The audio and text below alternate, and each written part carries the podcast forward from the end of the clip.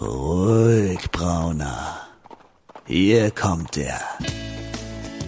Der literarische Salon.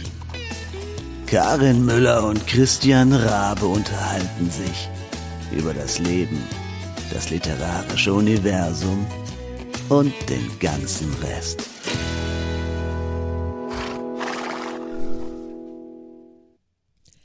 Herzlich willkommen, ihr Lieben, zu Episode 67 im Literarischen Saloon. Und wir haben heute ein wunderbares Thema, das nämlich heißt folgendermaßen, und ich stottere schon wieder vor lauter Ehrfurcht, das geheimnisvolle Verlagslektorat. Und weil Christian und ich da natürlich nicht so kompetent Auskunft geben können, übrigens, ich höre Christian atmen, bist du da? Ich, ja, ich konnte mich schon wieder nicht. Ah, du nicht kannst beherrschen. schon wieder nicht. Ich musste wieder Atmen. Du musst, du musst es atmen, ja, das ist sehr schön. Also Christian ist in Berlin da, ich bin in Frankfurt und ich hoffe, dass auch die äh, liebe Eileen äh, in der Leitung ist. Bist du da? Ja, hallo. Aha, herzlich willkommen, Eileen Sprenger. Dankeschön. Ist, ich freue mich, dass ich da sein darf. Ja, das ist wirklich ganz großartig, dass du äh, mutig genug warst, dich in den Salon zu begeben und mit uns äh, mit, wir sind ja immer alkoholfrei, wir tun ja immer so, als würden wir Whisky trinken, aber das tun wir natürlich nie, sondern wir stoßen ähm, mit Kaffee, Tee und Wasser an, wenn wir aufnehmen. Aber das macht nichts, wir haben trotzdem gute Stimmung und plaudern über ein brisantes Thema, möchte ich mal sagen. Ich bin gespannt. Sehr gerne. Ich habe ja nun sowas von gar keine Ahnung davon und das prädestiniert mich ja wieder mal dafür, hier dabei zu sein. Genau. Wir haben nämlich gesagt, okay, also wir äh, von unseren Hörerinnen und Hörern, das sind viele äh, natürlich auch Autorenkollegen und Autorinnen. Wir haben sehr viele Leserinnen und Leser und Menschen, die irgendwie Interesse an der Buchbranche im Allgemeinen haben. Und äh, was uns alle miteinander mehr oder weniger verbindet, ist, dass, äh, dass es irgendwie so ein Mysterium zu sein scheint, was macht denn eigentlich eine Verlagslektorin? Und deswegen haben wir gesagt, wir laden uns heute mal eine ein. Also liebe Aline, herzlich willkommen nochmal und ganz toll, dass du da bist. Und ich fange gleich mal mit der krassesten aller Fragen an. Was macht man als Lektorin? Ja, wie soll ich das jetzt kurz beantworten? Du kannst dir auch Zeit also, lassen. ähm, ich glaube, dass viele, wenn sie das Wort Lektor hören oder Lektorin, noch denken, dass wir in unseren Büros in einem gemütlichen, ähm, leicht ähm, ranzigen Ohrensessel sitzen und da unsere Manuskripte auf Papier lesen und dabei vielleicht Pfeife rauchen. Das ist natürlich nicht mehr der Fall. Äh, ich glaube, das war früher mal mit Sicherheit ähm, bei manchen Kollegen so. Ähm, ich glaube, heutzutage könnte man fast den Beruf des Lektors hm, übersetzen mit Projektmanager oder vielleicht sogar auch Produktmanager. Also das ist mhm. das klingt natürlich viel weniger romantisch, deswegen nennen wir uns sehr gerne noch weiter Lektoren. Aber ähm, ja, ich glaube, vieles von unserem Job, natürlich gehört das Lesen dazu, die Auswahl von Manuskripten, aber wir betreuen einfach das Buch als Produkt oder als Projekt mit verschiedenen Produkten, weil mittlerweile gibt es ja nicht nur ein Taschenbuch oder ein Hardcover, sondern auch ein E-Book oder vielleicht ein Audiobuch. Ähm, wir, wir begleiten dieses ähm, Produkt und dieses Projekt durch den gesamten Entstehungsprozess. Wir kaufen es ein, wir, wir schreiben es um oder wir bearbeiten es und kleiden es ein, wenn man so will, was das Cover angeht und den Titel und die Texte und begleiten es dann ähm, bis zum Leser oder zum Hörer, je nachdem beim Satz, wir schreiben es um, ähm, haben, glaube ich, Christian und ich jetzt einfach mal dezente Schnappatmung bekommen. Aber äh, also ich muss ja sagen, ich weiß ja aus eigener Erfahrung, es ist in der Regel, meistens ist es, es ist ja nicht schlimm. Es sind in der Regel wirklich tolle ähm, und vor allen Dingen wertvolle Anmerkungen und Hinweise, die man ähm, aus dem Verlagslektorat bekommt. Aber ein, ein Umschreiben ähm, ist es doch nicht, oder? Oder äh, täusche ich mich da? Habe ich da nur andere Erfahrungen gemacht? Also umschreiben im Sinne von, dass wir den ganzen Text ändern, natürlich nicht. Wir hätten das Projekt ja nicht eingekauft, wenn wir es nicht gut finden würden. Mhm. Aber eine Bearbeitung würde ich da schon unterschreiben. Also die wenigsten Projekte, glaube ich, können oder die wenigsten Bücher verlassen den Verlag und kommen zum Leser, ohne vorher vom Lektor bearbeitet worden zu sein. In irgendeiner Form und in irgendeinem Umfang. Ja, das ist ja auch, ist ja auch, ist ja wichtig und richtig so. Also da muss ich auch sagen, dass das, das macht ja ein Buch in der Regel auch besser, wenn, äh, wenn ein paar mehr Leute drauf gucken und mehr Augen drauf gucken, weil als Autorin ist man ja irgendwann ziemlich betriebsblind und hat überhaupt keinen, keinen neutralen Fokus mehr auf die, auf die Dinge, die da passieren. Apropos Fokus, ich habe jetzt in meinem Fokus, mein, mein, mein Hund äh, macht gerade wirklich Unsinn. Könnt ihr, ja, Scotty, oh Mann, sorry. Da haben wir noch wieder den Saloon-Hund. Nein, äh, bleib, bleib, wo du bist. Oh Mann, ich habe ihm vorhin wirklich ruhig versucht, ruhig zu stellen mit einem Stück Rinderkopfhaut und ähm, jetzt turnt er hier aber rum und macht hier äh, auf die Distanz vor mir hier wirklich ähm, Show, schleudert Sachen durch die Gegend, ist aufs Sofa gesprungen, obwohl er das nicht darf und ähm, ja, der weiß ganz oh genau, oh dass du da jetzt nicht weg kannst. Ja, genau. Jetzt guckt er mich an. Sorry. Ähm, geh mal weg, Scotty. Entschuldigung.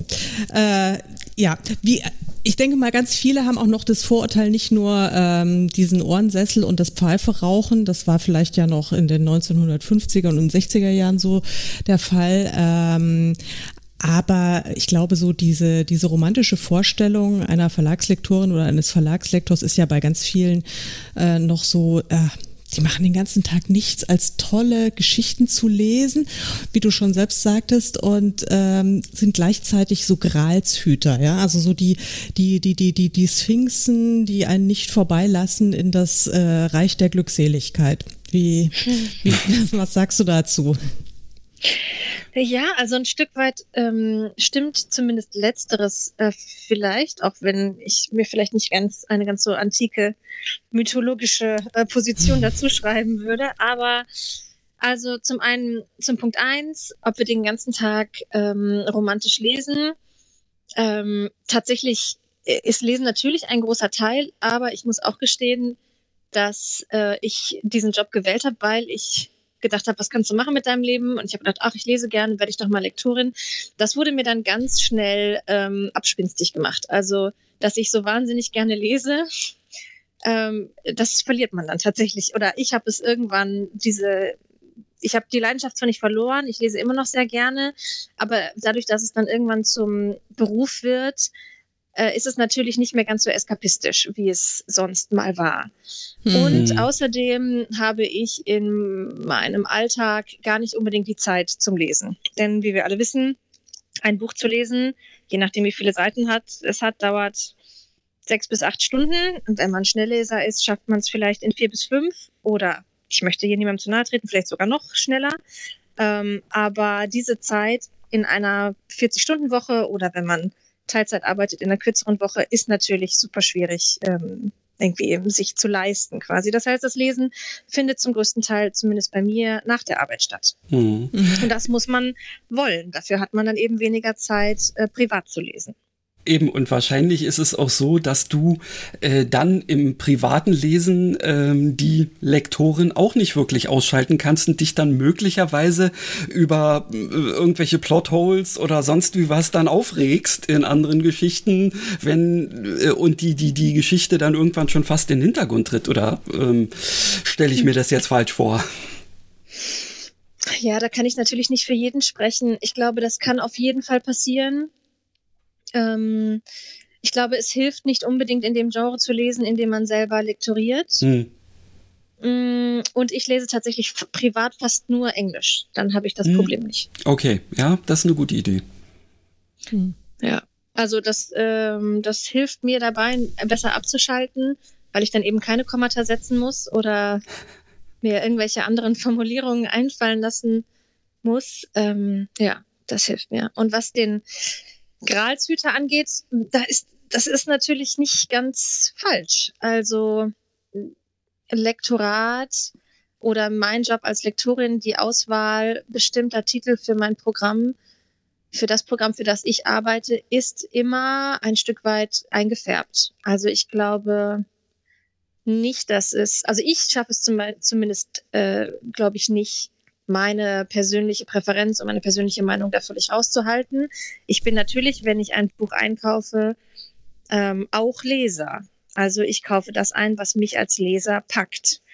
Und wenn, wenn es mich nicht packt oder nicht überzeugt, dann werde ich es tendenziell auch nicht einkaufen. Es sei denn natürlich, das ist eine programmatische Entscheidung. Das kann immer mal sein, dass zum Beispiel eine Serie fortgeführt wird, weil sie sich gut verkauft und ähm, das kann sein, dass das dann nicht mein Geschmack ist, aber man macht es dann trotzdem und kauft es dann trotzdem ein. So, das kann natürlich, das kann natürlich sein. Aber wenn ich etwas Neues einkaufe, dann in der Regel, weil es mich persönlich ähm, packt und weil es, weil ich es persönlich gut finde.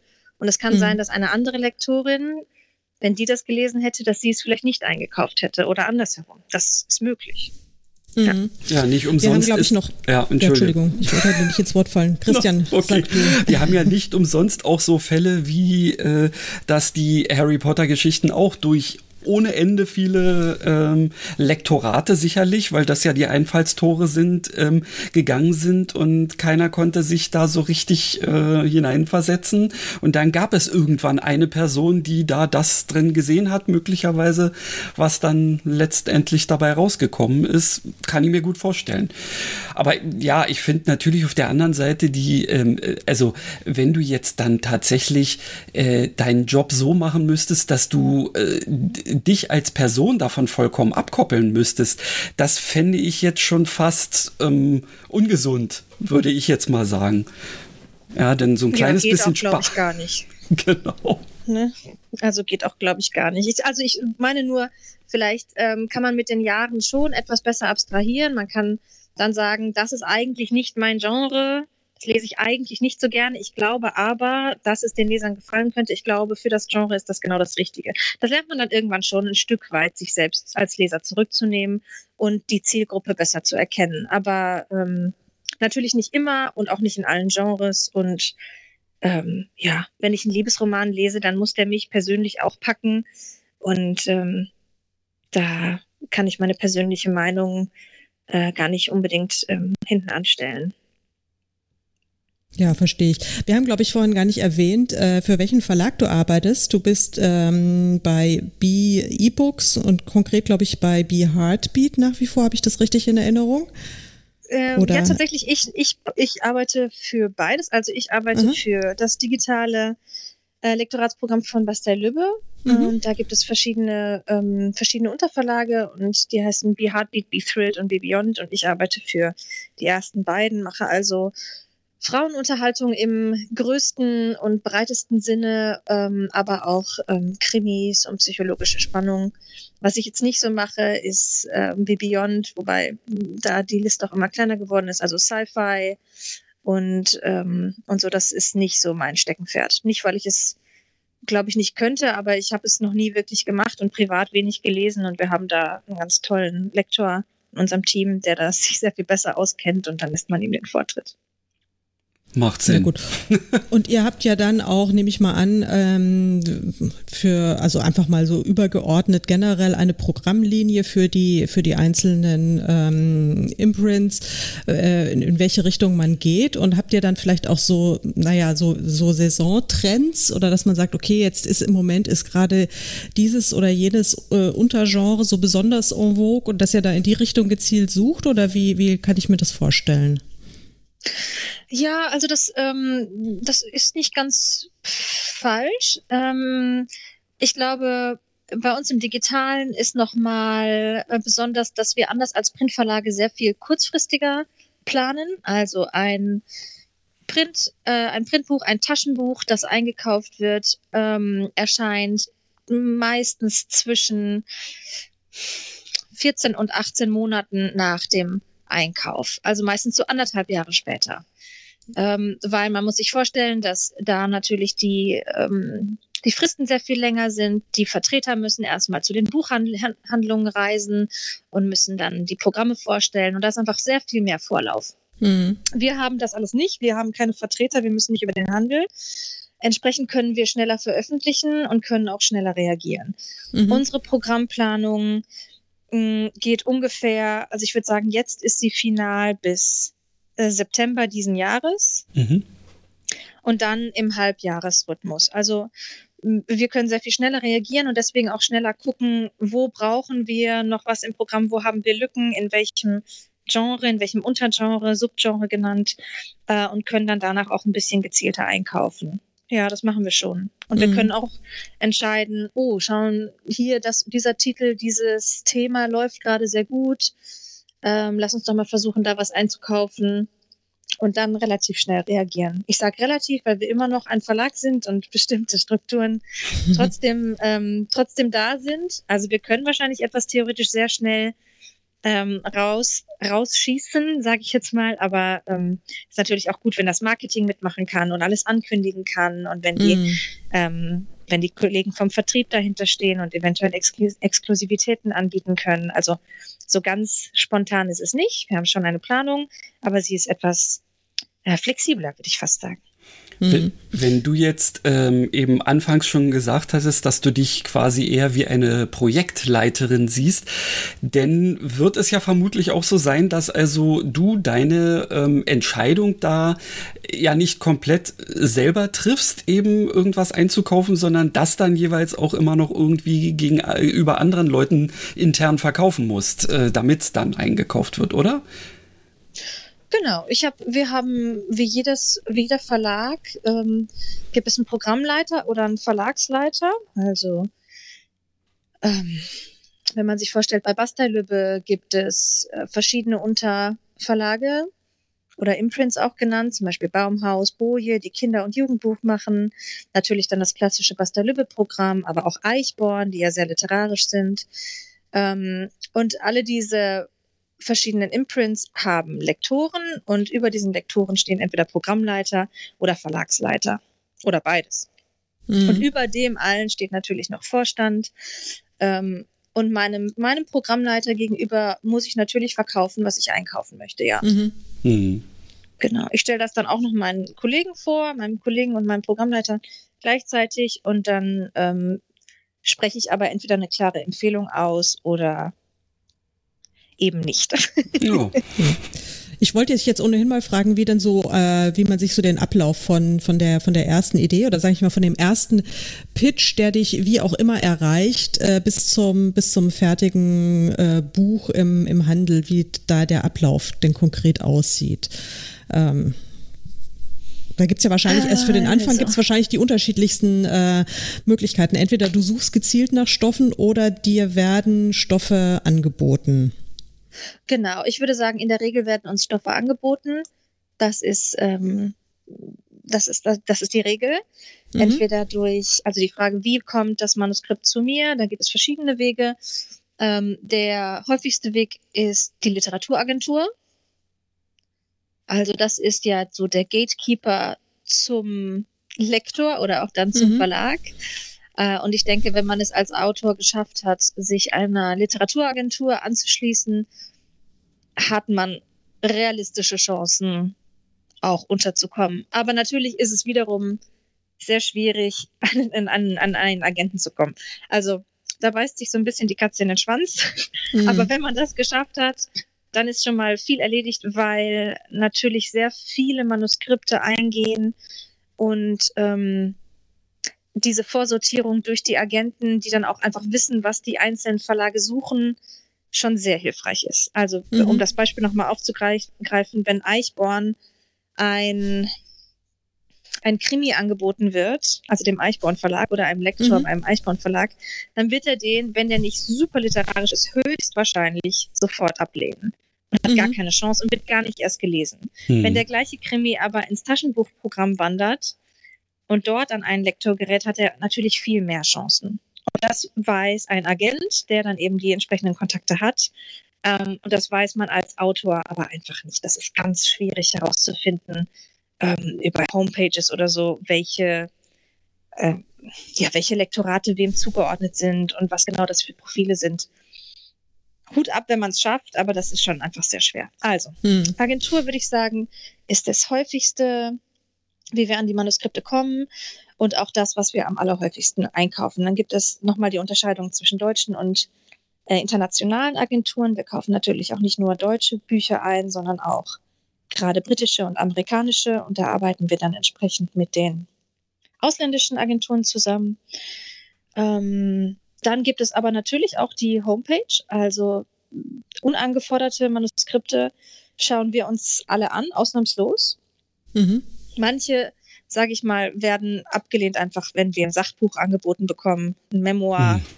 Mhm. Dann würde mein Chef mir das jetzt nicht schicken, sondern würde direkt eine freundliche Absage schicken, weil eben genau das Thema wieder ist. Das ist nicht unsere Zielgruppe, das ist nicht Teil unseres Programms. Das würden wir nicht veröffentlichen. Mhm. Wenn das in einem anderen Verlag landen würde, würde es wahrscheinlich angeschaut. Ähm, was wir darüber hinaus machen, also manchmal gibt es auch den Fall, dass wir Bestandsautoren haben, die dann wiederum Autorenkollegen haben und an uns rantreten. Das kommt auch immer mal wieder vor. Und tatsächlich jetzt in jüngster Zeit war es auch so, dass wir nach bestimmten Genres mal gesucht haben und mit ähm, dann Schreibwettbewerben oder Schreib Gruppen zusammengearbeitet haben ähm, und dann Wettbewerbe ausgeschrieben haben in bestimmten Themen, zum Beispiel Familiensagas oder in ähm, Krimis und darüber dann an neue Autoren gekommen sind. Und Messen natürlich, Messen sind auch noch theoretisch zumindest ähm, für ja. uns interessant, was neue Autoren angeht. In der Praxis in den letzten zwei Jahren etwas schwierig. Hm, ja. Und da würdet ihr tatsächlich auch ähm, ja über die Messe flanieren, um dann hier und da mal zu gucken, ob sich irgendwas interessant anhört? Oder seid ihr dann quasi trotzdem nur so, dass ihr sagt, wir sind hier, macht einen Termin mit uns? Oder ja, wir, also ich glaube nicht, dass man, dass wir über die Messe flanieren können und da irgendwelche Menschen ansprechen. Das hätte mich auch gewundert, ja. nein, nein, es ist genau andersrum. Wir würden in den letzten Jahren haben wir vor allem auf der Frankfurter Buchmesse, aber ich glaube auch in Leipzig tatsächlich, ähm, also in den großen Publikumsmessen, haben wir im Vorhinein zum Pitching-Termin eingeladen. Also da war klar, ein Lektor von uns oder auch unser Programmleiter sitzt dort und dort um diese Uhrzeit. Wenn ihr Buchideen habt, kommt vorbei, pitcht sie uns und dann schauen wir. Mhm. Was okay, mich, wenn ihr jetzt hm? dann, genau, eine Sache noch, also ihr kauft aber, ähm, das ist jetzt eine Buchidee, das war ein Pitch, äh, erwartet ihr dann, dass das Manuskript schon äh, fertig in der Hinterhand ist oder geht es tatsächlich auch äh, zunächst mal auch um, um eine Idee, um Exposé und dass man das dann äh, mit dem, mit dem Autor gemeinsam erarbeitet? Ist das auch eine Option oder muss es dann schon direkt fertig sein, das Produkt? Ähm, nein, es muss nicht direkt fertig sein. Ich glaube, es gibt von Lektorat zu Lektorat da Präferenzen. Ähm, aber wenn wir zu einem Pitching einladen, dann muss es nicht fertig sein. Nein. Hm. Okay. Ja, genau. Gut, wie geht's dann weiter? Entschuldigung, Christian, wolltest du noch nein, was? Nein. Du darfst ausnahmsweise mal mich unterbrechen ja. heute. Sehr schön. Nee, ich finde es nämlich spannend. Also, da, wie es dann weitergeht, genau. Mhm. Ähm, wie es weitergeht nach dem Einkauf. Naja, das hängt wahrscheinlich ein bisschen davon ab, ähm, in welchem, wie du gerade angesprochen hast, in welchem Stadium das Manuskript ist. Also ist es eine Idee? Ist es ähm, ein fertiges Buch? Ist es ein fremdsprachiges Buch oder ein deutsches? Das sind natürlich mhm. alles Punkte, die man unterscheiden muss. Grob gesagt, ähm, wenn es eingekauft ist, geht das Ganze an die Vertragsabteilung. Das heißt, wir haben in unserem, in unserem Verlag natürlich viele verschiedene Abteilungen. Nicht nur das Lektorat, sondern die Presseabteilung, Marketing, Vertrieb, äh, Vertragsabteilung, Controlling, Rechnungswesen, äh, IT, was auch immer. Und äh, die Vertragsabteilung würde dann ähm, sich um die Verträge kümmern. Dann parallel dazu würde aber schon die Textarbeit beginnen. Also dann geht es um die Absprache ist das Buch fertig? Würde es so, kann es so bleiben oder würde es zum Beispiel nochmal überarbeitet werden? Ähm, also, dass es so bleiben kann, kann man fast ausschließen. Das passiert sehr selten oder gar nie. Mhm. Zumindest nicht bei uns. Also wir bearbeiten ähm, die Texte, die wir veröffentlichen, schon immer. Ich, jetzt hoffe ich, dass mein Programmleiter nicht zuhört und sagt, am ah, Moment, es gab doch dieses eine Mal als. Okay. So, aber in der Regel in der Regel, äh, natürlich gibt es dann noch ein, ein Textlektorat, quasi ein sprachliches Lektorat. Wenn es nur ein Exposé ist, dann wird das eventuell nochmal besprochen. Also hier würden man was ändern. Was hältst du denn von dieser Idee, wenn man das so macht? Ähm, und dann die Frage natürlich, wann kann es geschrieben werden? Ähm, wann wäre die Abgabe? Das sind alles Sachen, die auch mit in den Vertrag kommen. Mhm. Und dann beginnt für den Autor erstmal der Schreibprozess oder der Überarbeitungsprozess, je nachdem. Und für uns oder für mich beginnt die Überlegung, wie wird es positioniert? Ähm, was für ein Cover würden wir drauf machen? Was ist, wie könnte der Titel lauten? Je, normalerweise hat ja schon ein Projekt einen Titel, also zumindest einen Arbeitstitel. Ist das einer, den wir behalten können oder würden wir es in eine andere Richtung, sehen wir es in einer anderen Richtung und dann werden Ideen gesammelt. Und teilweise auch mit meinen Kolleginnen nochmal besprochen, also Brainstorming viel.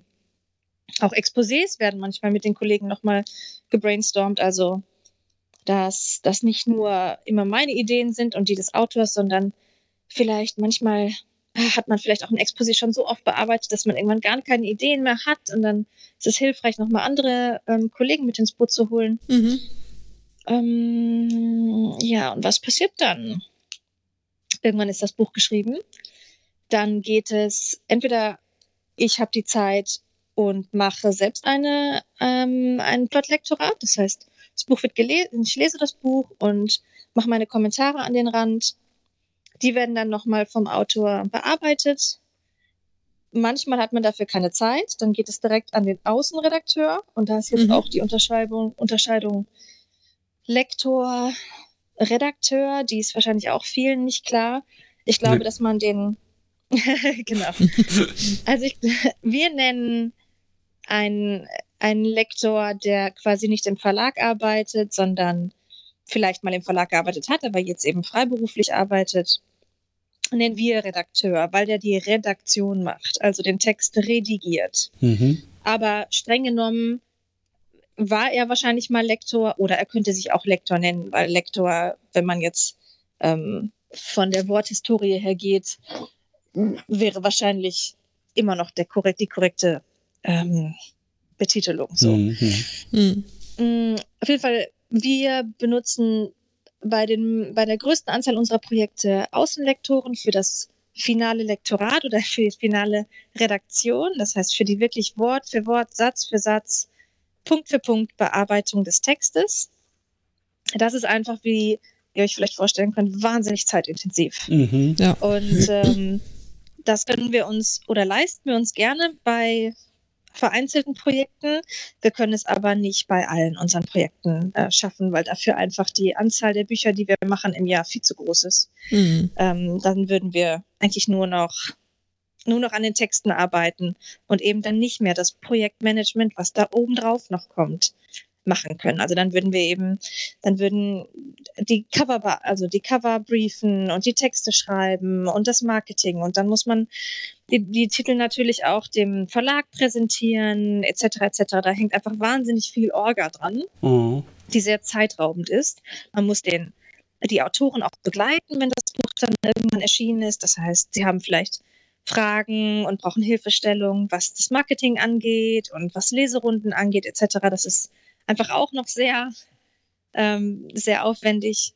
Ja, und deswegen ähm, arbeiten wir mit Außenlektoren. Ähm, wenn das ein internationales Buch ist oder ein englischsprachiges Buch, dann geht es zuvor natürlich an den Übersetzer. Das heißt, wir suchen eine Übersetzerin oder einen Übersetzer. Ähm, danach wird auch dieses übersetzte Manuskript, also das dann deutschsprachige, auch nochmal ähm, in die Redaktion gegeben. Dann wird es Korrektur gelesen von Korrekturlesern, das sind auch äh, freie Mitarbeiter. Ähm, ja, dann werden die Texte geschrieben. Das heißt, der Kurztext, der im Internet ist, eventuell Serientexte, wenn es Serien gibt, oder anderweitig alles, was so U4, also dem Umschlagtexte mhm. etc., alles, was das angeht, Internettexte schreiben wir, stimmen die natürlich mit dem Autor ab. In der Zeit ist das Cover fertig geworden und der Titel. Das bekommt natürlich auch nochmal ähm, der Autor zur Abstimmung. Und ähm, dann haben wir hoffentlich ein Datum, an dem es veröffentlicht wird. Und auf der Zielgerade dahin wird dann das ähm, Marketing gemacht. Das ist eigentlich die Phase, in der fast die meiste Zusammenarbeit mit dem Autor passiert, weil einfach sehr viele Absprachen getroffen werden müssen, oftmals auch ein Stück weit psychologische Beratung und ein bisschen, äh, ja, einfach ein bisschen Händchen halten. Ja, wie war das? Also nochmal mit dem Händchen halten. Ähm, das hört sich ja äh, doch ganz interessant an, ähm, obwohl ich mir wahrscheinlich wieder ein bisschen zu viel darunter vorstelle, denn du kannst ja nicht zu den Leuten äh, immerhin äh, fahren und dann tatsächlich irgendwelche, äh, ja, ähm, weiß ich nicht, ähm, äh, Massageeinheiten im Nacken oder sowas geben oder wirklich das Händchen halten oder Kaffee mit denen trinken. Dafür hast du bestimmt nun erst recht keine Zeit, oder? Nein, aber manchmal hilft tatsächlich ein, ein Treffen im Verlag, ein gemeinsames Kaffee trinken, hilft da auch manchmal. Äh, manche sind einfach sehr, freuen sich sehr oder sind ähm, nervös oder aufgeregt, wissen nicht, was da kommt, machen Dinge zum ersten Mal und da muss man natürlich ein bisschen beratend ähm, mhm. zur Seite stehen. Sehr gut. Ähm, wie, äh, wie viel, das wollte ich die ganze Zeit schon fragen, das ist jetzt, glaube ich, mal eine gute Gelegenheit. Wie viele Titel habt ihr denn so im Jahr? Also wie, viel, äh, wie viele Händchen müssen gehalten werden pro Jahr? Ja. Ähm, ich weiß ich gar nicht, ob ich das so pauschal sagen kann. Also ähm, ich glaube, wir veröffentlichen plus minus 300. Oh, ja, okay. Das ist natürlich einer, ja. richtig. Das ist ja letztendlich dann ähm, schon wirklich, wenn man das mit einem ich mal jetzt die berühmten Gänsefüßchen in die Luft, normalen Verlag vergleicht, ähm, ist das ja überhaupt kein Vergleich mehr. Naja, doch, also was, was, das ist ja, was verstehst du unter einem normalen Verlag? Das ist ja ein normaler Verlag.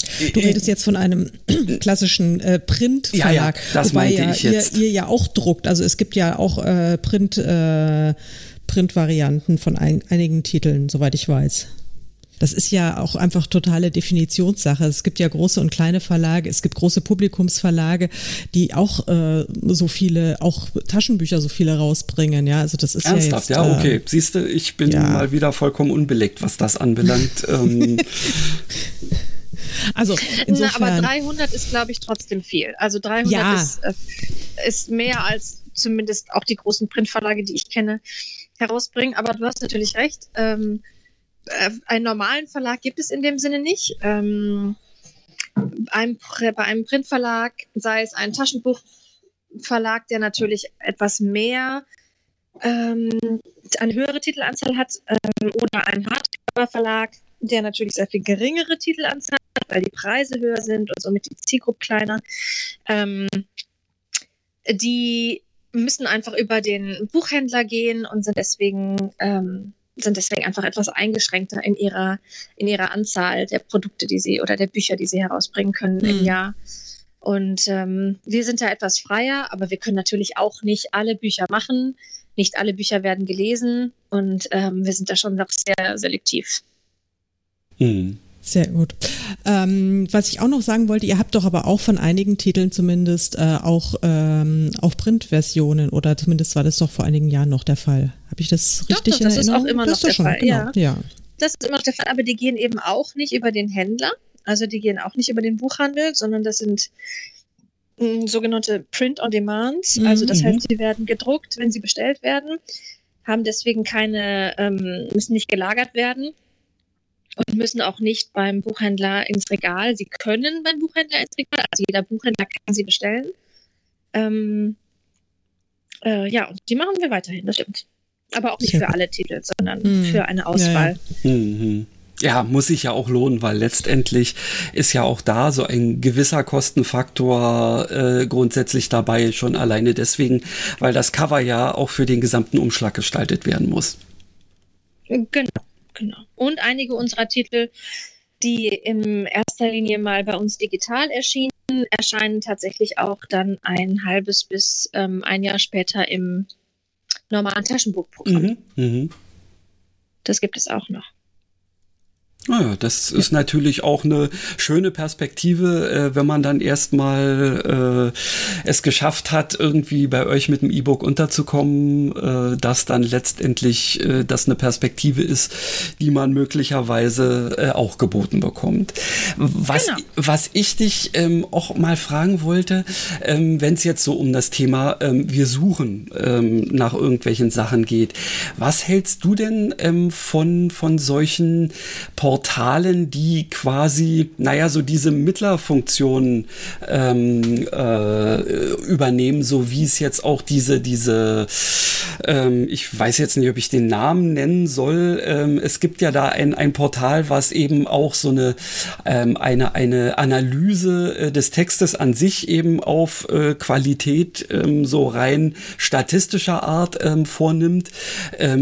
Ist sowas eigentlich auch irgendwie was, wo ihr sagt, na, da gucken wir hin und wieder mal rein, äh, was da eben so vorhanden ist? Oder sagt ihr, also was die da statistisch festlegen, das ist uns relativ wurscht, wir müssen die Geschichte lesen? Ja, da ich, da ich gar nicht genau weiß, wovon du sprichst, äh, okay. sage ich, wir, dann fassen wir uns nicht. Alles Aber vielleicht verpassen wir ja was. Dann musst du nach dem Podcast mir davon nochmal erzählen. Das kann ich dir nee, gerne erzählen. Ja, nennen, wie das, wie ja, ja, genau. Ja also das, das äh, kann ich, kann ich gerne machen. Genau. Also diese, ähm, äh, dieses Portal nennt sich Qualifiction ähm, und die äh, haben äh, Algorithmen ersonnen, mit denen also quasi der Text wirklich statistisch äh, in kleinste, fast schon Atome zerlegt wird, wo man dann äh, so auch immer das mit irgendwelchen Bestsellern vergleichen kann ähm, nach Genres ver, äh, ja auch nochmal eingeteilt, um dann zu sehen, ja, die Satzlänge, die Satzlängenvariation, die Anzahl der Substantive, der Verben, der Adjektive. Und hast du nicht gesehen, ähm, also so äh, noch sehr viel, sehr viel mehr, äh, was da eben äh, von links nach rechts analysiert wird. Und ich habe nämlich, weil ich mich da auch mal angemeldet habe, bin ich letztens nämlich auch darauf gestoßen, dass die gesagt haben, ah, und wir arbeiten jetzt auch mit dem einen oder anderen Verlag zusammen. Und deswegen entsteht entstand für mich auch so die Frage, ähm, ist euch sowas überhaupt bekannt und ist es interessant?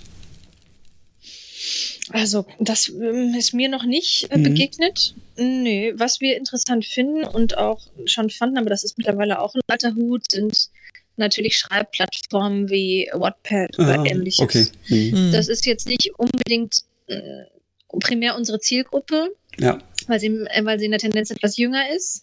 Aber für äh, andere Verlage, wie zum Beispiel unseren Lux Verlag, ähm, ich glaube, ist das immer noch ein großes Thema. Aha, ja. okay. Naja, das ähm, eben.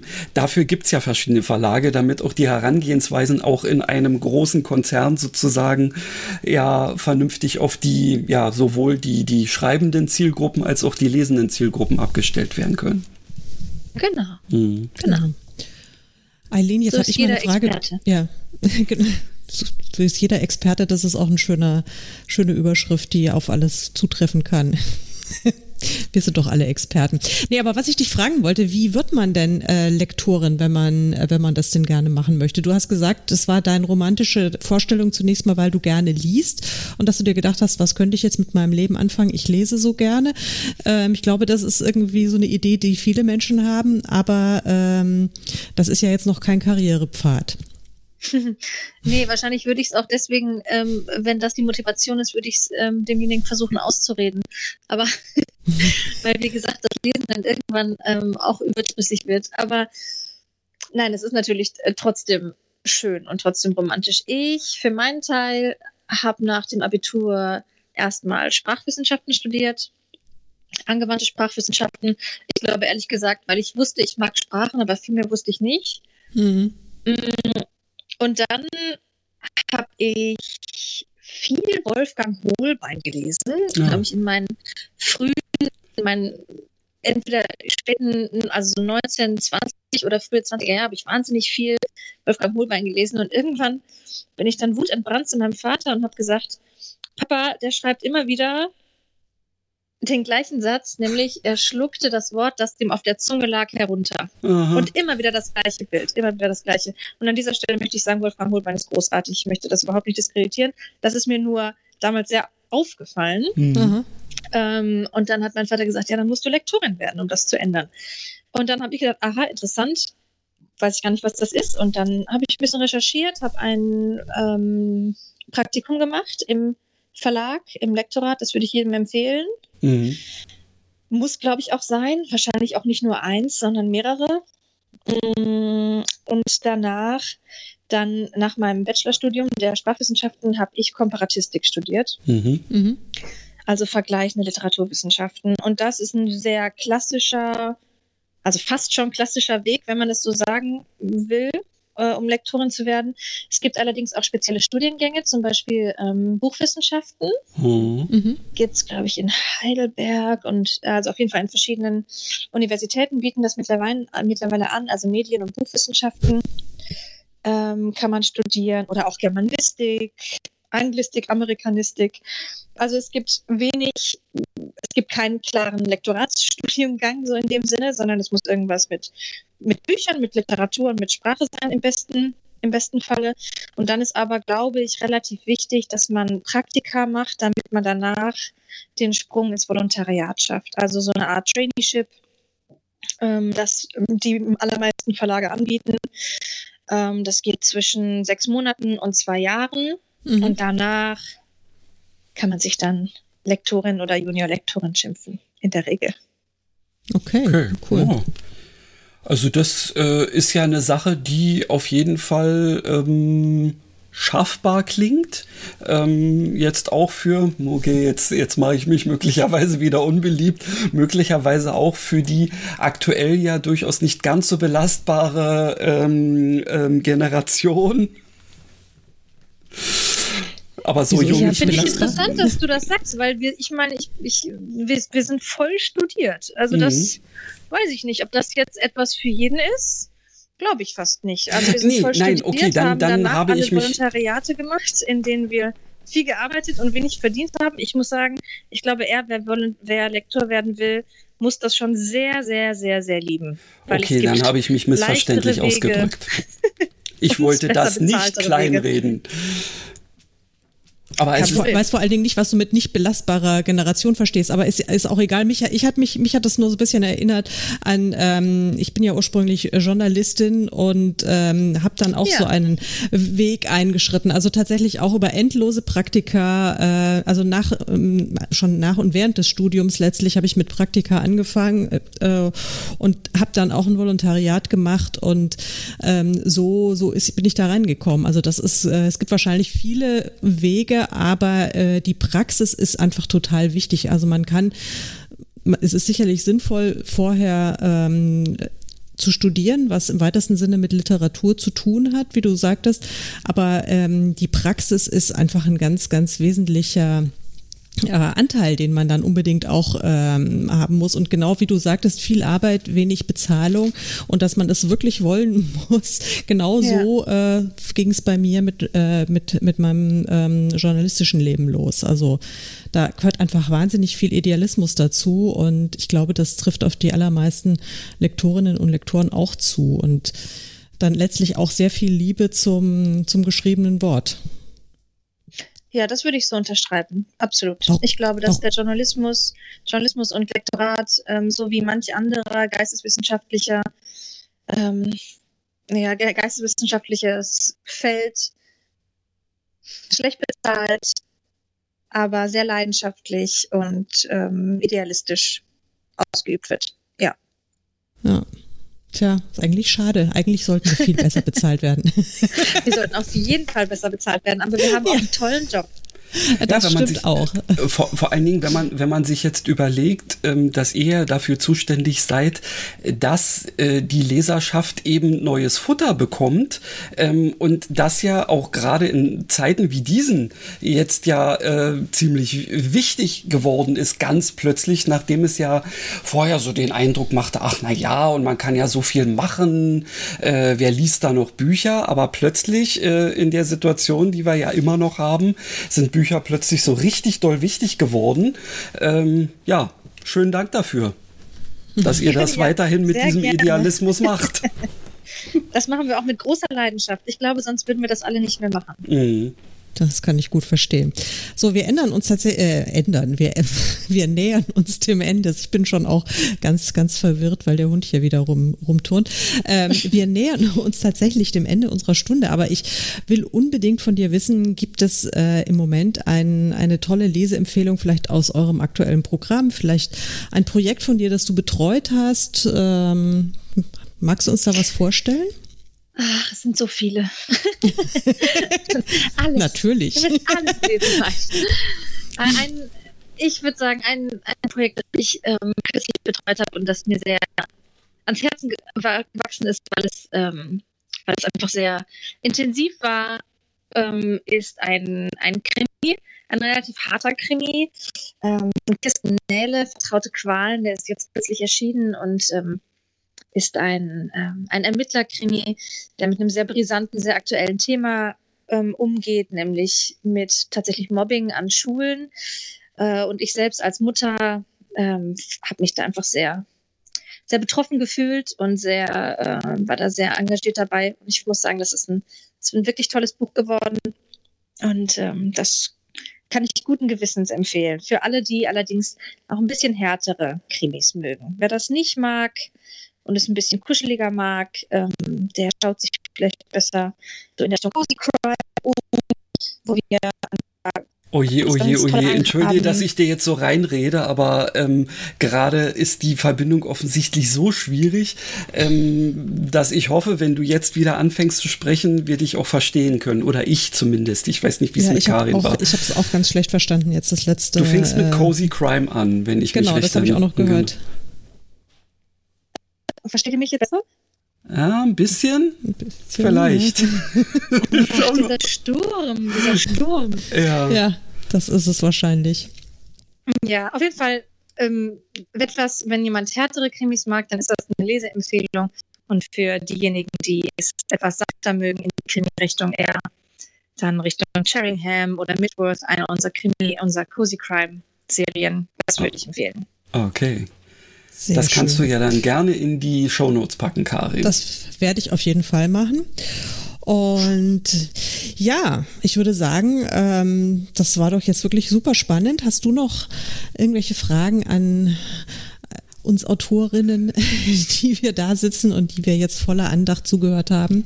Also ich habe ja im Gegensatz zu Christian tatsächlich auch äh, schon durchaus reichlich Verlagserfahrung gemacht, unter anderem ja auch mit dir. Und ich habe das alles immer sehr, sehr mhm. genossen und genieße es auch, weil ich das toll finde. Ich meine, ich finde nicht immer alles toll, was äh, meine Lektorinnen zu meinen Texten sagen, aber wenn ich dann dreimal tief durchgeatmet habe und eine Nacht drüber geschlafen habe, bin ich, komme ich dann immer zu oder fast immer zu dem Schluss, dass es tatsächlich viel, viel besser wird. Ja, und dass diese Anmerkungen tatsächlich ganz wunderbar sind und dass wir ja letztlich alle auch äh, das, das gleiche Ziel haben, nämlich äh, das bestmögliche äh, Produkt oder ich würde es jetzt gar nicht als Produkt, ich bin auch so romantisch, ich sage, es ist kein Produkt, das ist irgendwie mein Buch, Werk, mein großer, schöner Werk, Roman. Genau. Nein, mein Werk. So, so, so weit bin ich auch nicht, aber äh, egal, also es ist irgendwie mein, mein, mein Baby und ähm, dass es dann halt wirklich die bestmögliche Version ist und äh, da ziehen wir ja letztlich alle am, am selben Strang. Insofern bin ich immer sehr, ja, sehr dankbar sehr für diese Zusammenarbeit. Haltung. Ja, also ich, äh, ich muss ja auch immer wieder das ein oder andere ähm, na, Tränchen vielleicht nicht wegdrücken, ähm, aber eben auch öfter mal ein bisschen durchatmen, weil mit der freien Lektorin, mit der ich zusammenarbeite, ist es eben auch so, ähm, dass ich mit ihr ausgemacht habe, sprich Deutsch mit mir. Wenn da was scheiße ist, dann schreib das auch so, weil es nutzt überhaupt nichts, da drum rum zu reden. Ähm, ich will ja letztendlich, dass auch ein vernünftiger Text dabei rauskommt und ja, äh, ich musste tatsächlich ähm, schon manche Sachen wirklich nochmal komplett auf links drehen. Hab's mir hinterher angeguckt und dachte mir, was hast du vorher für einen Blödsinn geschrieben? Also insofern, mhm. genau dafür seid ihr da und das ist auch gut so. Genau. Und wenn das am Ende das, das Fazit ist, das, was äh, die Autoren das nehmen, dann ist das das beste Lob und das schönste Geschenk. Sehr gut. Wunderbar, dann würde ich sagen, ich bedanke mich ganz, ganz herzlich, liebe Aline, dass du dir die Zeit genommen hast. Ja, ich, Danke, bedanke, ich bedanke, mich auch, auch recht herzlich. Entschuldige, jetzt habe ich dir wieder reingeredet. Trotz der, Danke, dass der ich da sein durfte der stürmischen, der stürmischen Nachmittagsstunden. Ähm, ja, also liebe HörerInnen, falls ihr noch Fragen habt, äh, dann schreibt uns und ähm, wir leiten das dann eventuell weiter, wenn es nicht zu indiskret ist und vielleicht gibt die Aline ja dann noch eine Antwort. Aber ich weiß, ihr traut euch ja wieder nicht zu fragen. Naja, mal gucken, was dann am, am Ende rüberkommt.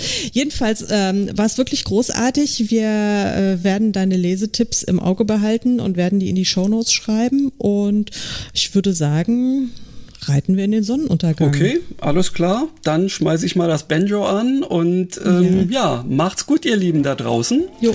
Tschüss. Vielen Dank. bleibt uns gewogen. Und ihr wisst, wir sind immer dienstags am Start. Alle zwei Wochen. Genau.